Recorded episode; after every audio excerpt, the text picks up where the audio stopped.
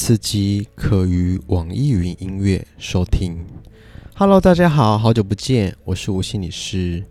今天想和大家谈谈一本书：为何家会伤人？这本书是武志红老师所写的。武志红老师是一名非常资深的心理咨询师。其实这本书已经出版十余年了，但是在最近的网上又开始火红了起来。为何想和大家谈谈这本书呢？其实是来自于这本书啊，利用了浅显易懂的文字，很巧妙的将西方心理学的概念结合了东方文化，并搭配了许多的故事，让我们更可以带入情境。让我们理解到家是如何影响着我们一生的。这本书分为四个章节，分别是：夫妻关系是家的核心，让孩子成为他自己，别把焦虑转嫁给孩子，面对你的内在小孩。因为这本书的含金量真的是很高哦。所以我会把它分成上下两集，和大家分享以及讨论。首先，先来谈到夫妻关系是家庭核心的这个篇章。这篇章其实在讲述我们的爱情如何产生，爱情的意义是什么，以及我们如何寻找恋人。在这一个篇章的开头，我就真的非常喜欢，因为文字真的相当的优美。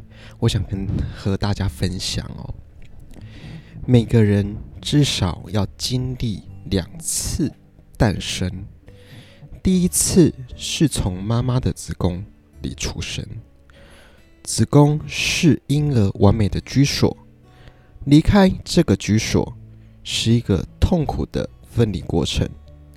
但是这个痛苦却换来了一个新生命。第二次是恋爱，我们一生中会与许许多多人建立许多种关系，但恋爱是我们生命中能自主建立的最亲密的关系。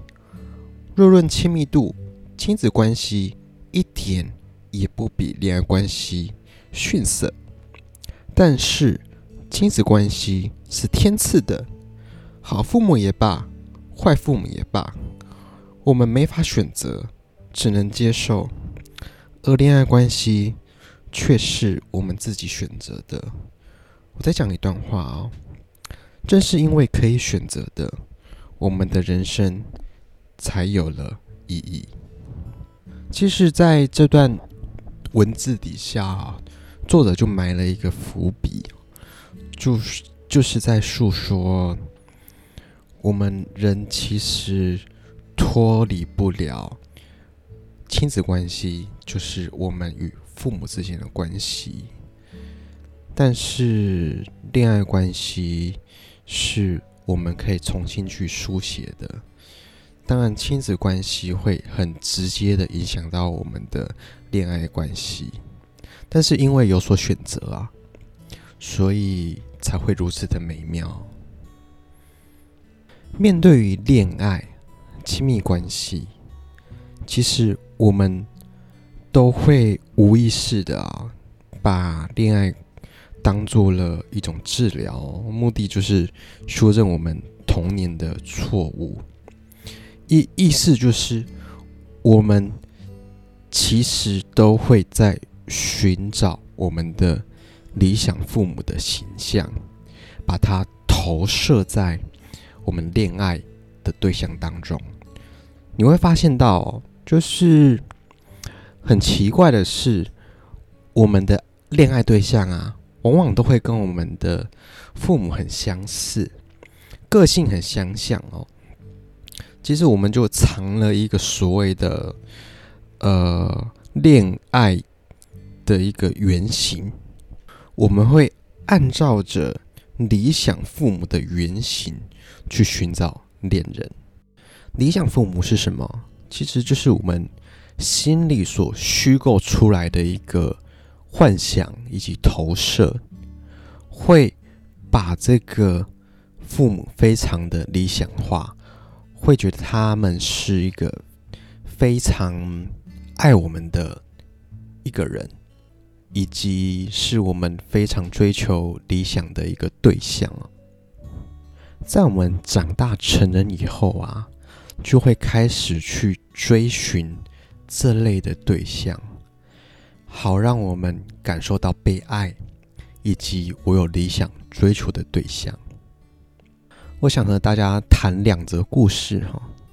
第一则故事哈，有一位故事的主人翁叫小芳，从小被妈妈是无尽的爱所包容而长大。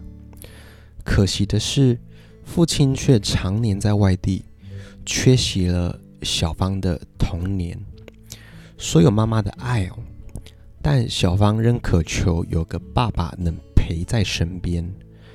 不料，得知了父亲在外早就有了女人，更另组家庭，这隐隐的伤，母亲未向小芳明示，但这个秘密早已经藏在小芳心中。小芳长大以后，到了情窦初开的年纪，为了找回失去的父亲，不断的在有妇之夫之间周旋，经历了好几段关系。每当小芳谈到这件事的时候，总是声泪俱下，因为她不懂为何总不能稳定关系，而被抛抛弃的总是他自己。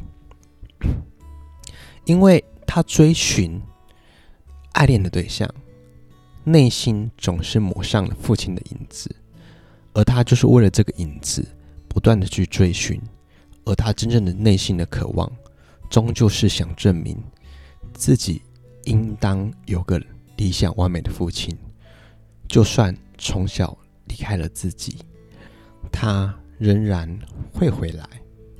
我在讲另一段故事。阿强是一位事业风高的成功人士，在某外商公司担任总经理。在他的强权统治下，公司的业绩蒸蒸日上，众人对他的能力佩服不已。但他在某一次说道：“我什么都有了，但是心灵总是无法满足，总有一个缺憾。”原来啊，阿强生长在贫乏的农村长大，父亲是在村里颇有威望的人物。从小耳濡目染的他，他便继承父亲的强势、仗义、仗义直言的性格。年纪小小的他，早就村里早就是村里的小大哥，有许多小弟仰慕不已。原来呢。在他家中有一个身体孱弱的母亲，看着母亲虚弱的身子，阿强从小就立志要做个顶天立地的男孩，要足够强大，才能保护好家人，并照顾好自己的母亲。这样的想法让他小时候就变成了小大人，童真幼稚，成为了他不需要的东西。但其其实他也想变成小孩子一番，能被母亲照顾呵护，不需要舍身他人，为他人挡风遮雨。所以在他寻求伴侣时，总是想要找到一个可以对他百般呵护的人。他可以无理取闹，可以肆意妄为。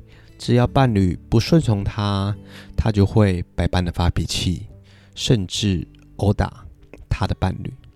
因为在他的心中，总是觉得爱就是要无条件的包容，即便自己做了多么出轨的事，也觉得对方应该要原谅、包容他。但他在每每做出这样的事情时，另一半终究会被吓跑。我们人哦，总往往哦，总是希望用爱情再次证明或修复过去的剧本，但忘了的是，其实我们只是在反刍过去未解的伤，期待对方能够从过去伤痛的剧本中解救出我们自己。在书中提到三种我们把伴侣做理想对象常常会去做的三种错误，分别是揣测、评价、乱出主意。揣测是我们常常会觉得，作为最亲密的伴侣啊，你应该知道我在想什么，我也知道你在感受什么。但事实上，并不是真正理解对对方的感受，而是自己的妄加揣测。评价，其实每个人能为自己打分数的只有自己，但是我们人 是会放不下他人的言语期待的动物，夸奖与批评哦，变成了控制对方的工具。这是在亲密当中、亲密关系当中最要不得的事情。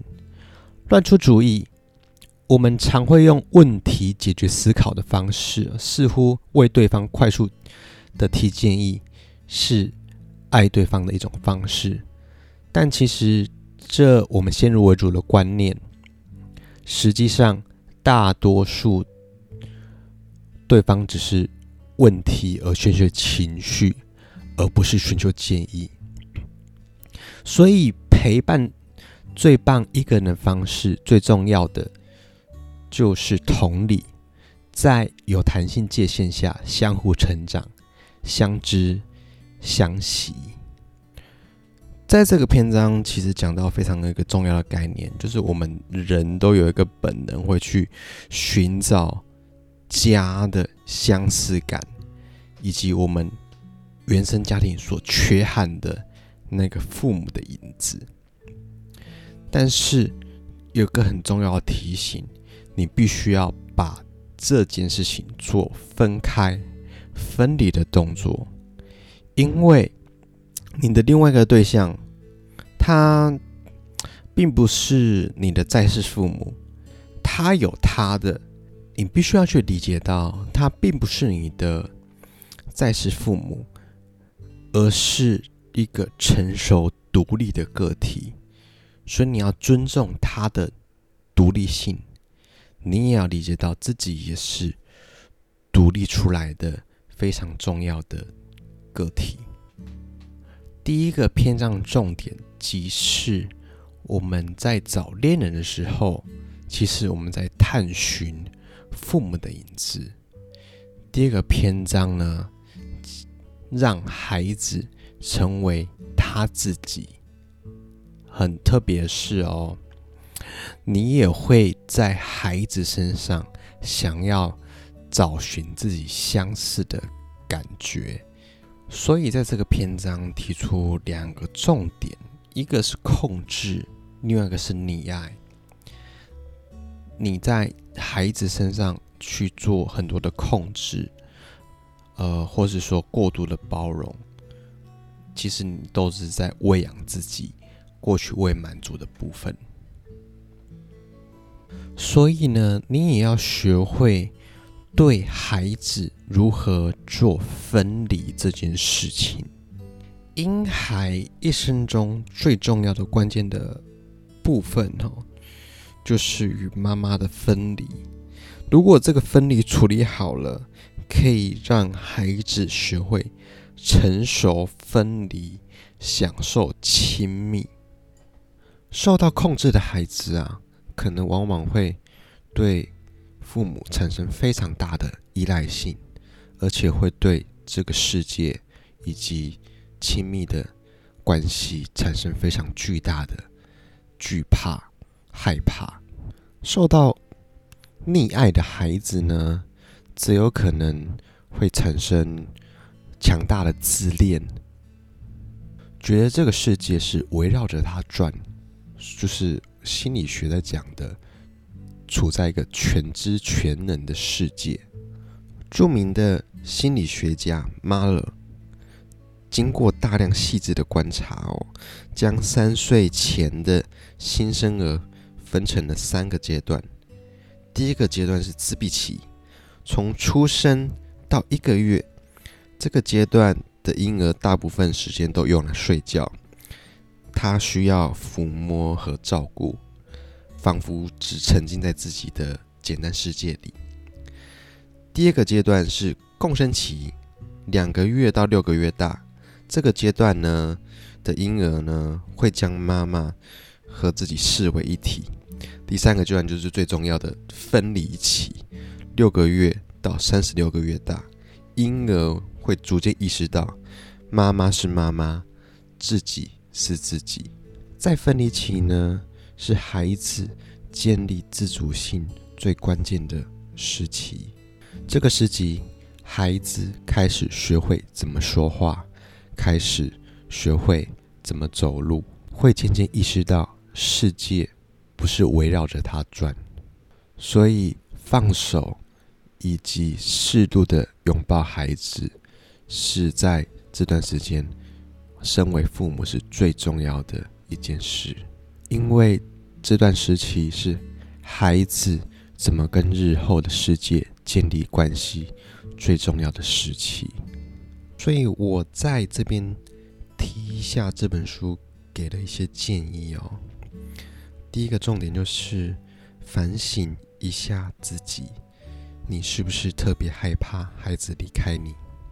另外呢，则是试着丰富自己的生活。如果自己的生活不无聊、不空虚，那么。你自己就不会太黏儿女了。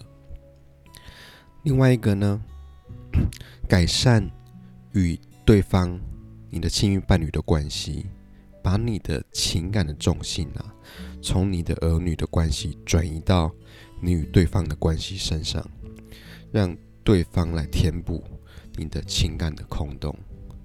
我想今天讲述的就是我自己从这两个篇章摘要出的重点。当然有很多细节没有办法去诉说，所以很鼓励大家有机会去看看这本书，让你去理解到你的亲密关系如何而来，而你又要怎么跟你的子女去建立关系。我是吴心理师，我们下次见。